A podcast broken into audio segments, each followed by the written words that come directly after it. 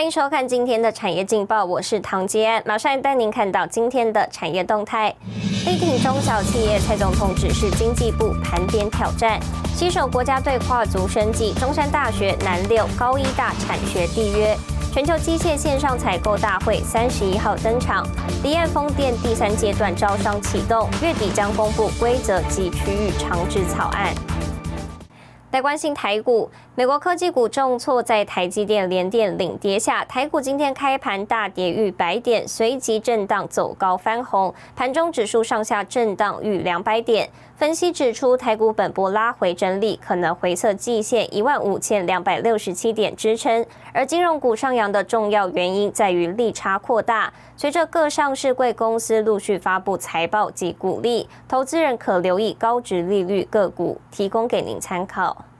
接下来，请看今天的财经一百秒。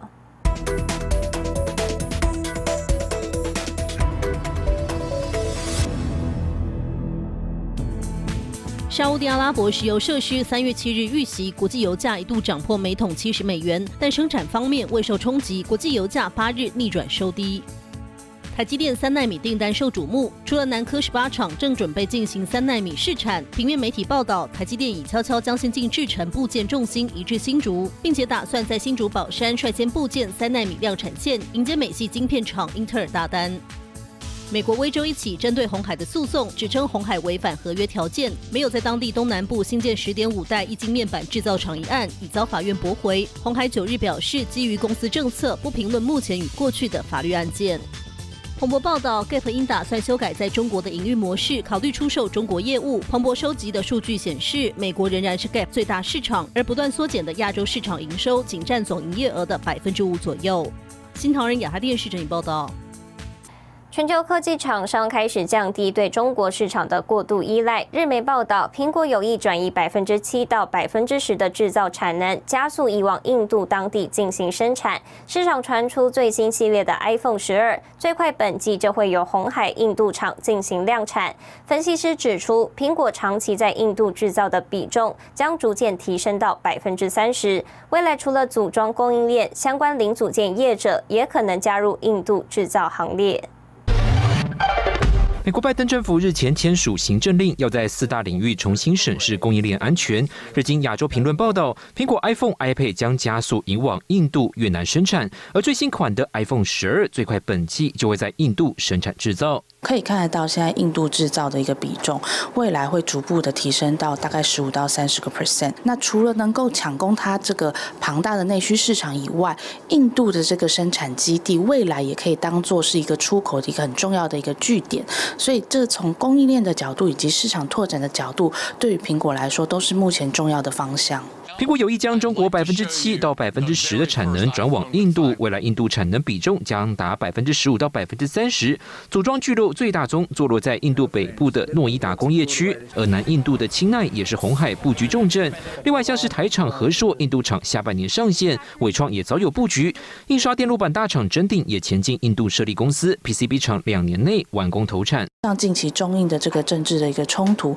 所以使得整个从中国呃出口到印度的。这相关的一个零组件在海关的一个呃作业效率上面有略微受到影响，所以我想未来其实印度会希望加速的去吸引更多的相关的零组件的厂商到印度来做制造，这样能够把他们当地的这个产业聚落会形成的更完整。印度针对海外手机和特定零组件税率，去年从百分之十二提高到百分之十八，目的就是鼓励企业当地生产。当局计划五年投资五千亿卢比，锁定电子零组件、半导体、电子。制造业推出三大电子制造奖励计划，目标二零二五年印度手机及零组件年产值十兆卢比。而科技巨头亚马逊二零二一年也加入了印度制造行列，电动车大厂特斯拉更敲定要在印度盖第二座电动车超级工厂。新台电视从我们沈维彤台湾台北报道。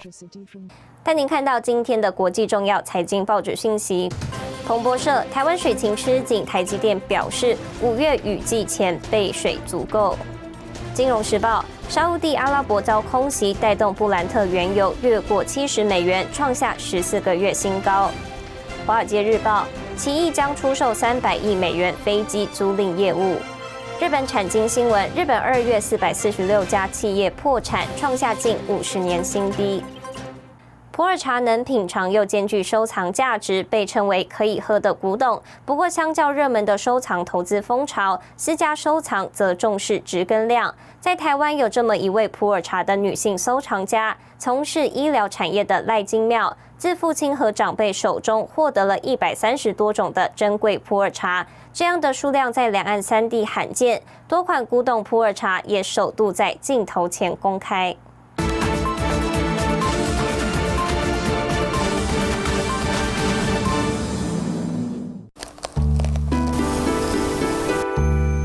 在享用这个普洱茶的过程，他常常都会想到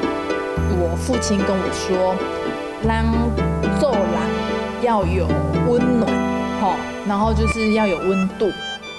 品茗好茶，从中体悟做人道理，这是生技公司执行长赖金妙对父亲的印象。在赖金妙九岁时，往返两岸三地经商的父亲因心肌梗塞离世，留给他的只有收藏多年的普洱茶。九七年回归的时候，一个机缘，所以等于是我伯父他们就是把那个时候要回归的时候钱，把那时候的老古董茶，那时候都运回来台湾，发现到说哇，原来我父亲留给我的是一个这么棒、这么棒的一个礼物。透过父亲友人的介绍，赖金妙认识收藏普洱茶多年的长辈，了解普洱茶的珍贵，并研习茶道，扩充专业知识。在你的口腔停留久一点，然后你再把它吞下去，然后你会发现说，在你的口腔当中，它慢慢的有一种滋润的果胶的感觉。那普洱茶里面它最珍贵的就是这个果胶。普洱茶独特口感还体现在它的年份。以二十五年的冰岛古树茶来说，茶汤为金黄色，有淡淡清香；四十五年的老古董茶，因发酵时间长，茶汤为枣红色，茶香浓郁。与茶王福源昌号同等级的六十五年老古董茶，茶汤则为琥珀色，口感更为深沉浑圆。我们的茶量，好，就是三十万斤。那茶的种类将近有一百三十多种，两岸三地收藏家这一个名号的收藏的私家珍藏的茶，就是真的是唯一的。赖金妙说，一九四九年起，普洱茶在中国除了四大国营茶厂之外，因国共对战导致停工停产，普洱茶遇到了真空中断，直到近三十年又渐渐崛起。香港成为百年来集散茶叶精华的枢纽，收藏投资风潮兴起，私家收藏则重视质跟量。在我们自家收藏的这整个的经历而言，其实我们就很单纯。哪个茶区，然后我们的量跟值怎么样去做一个很好的一个筛选？所以你茶值好的时候，我们不需要透过所谓的快速熟成，都是属于自然后发酵产生出来的这样的一个有价值性的一个普洱茶。赖金妙兴趣广泛，不仅收藏普洱，也收藏罕见的珍贵奇木。我的医疗产业的技术的来源也是天然的。那所以普洱茶这一块也是天然的，然后这个奇木也是原生天然的，所以希望我能够给我身边所有的人就是精。妙专注医学本业，乐于以茶会友，分享珍藏普洱，每一口茶汤都透着对父亲的爱与思念。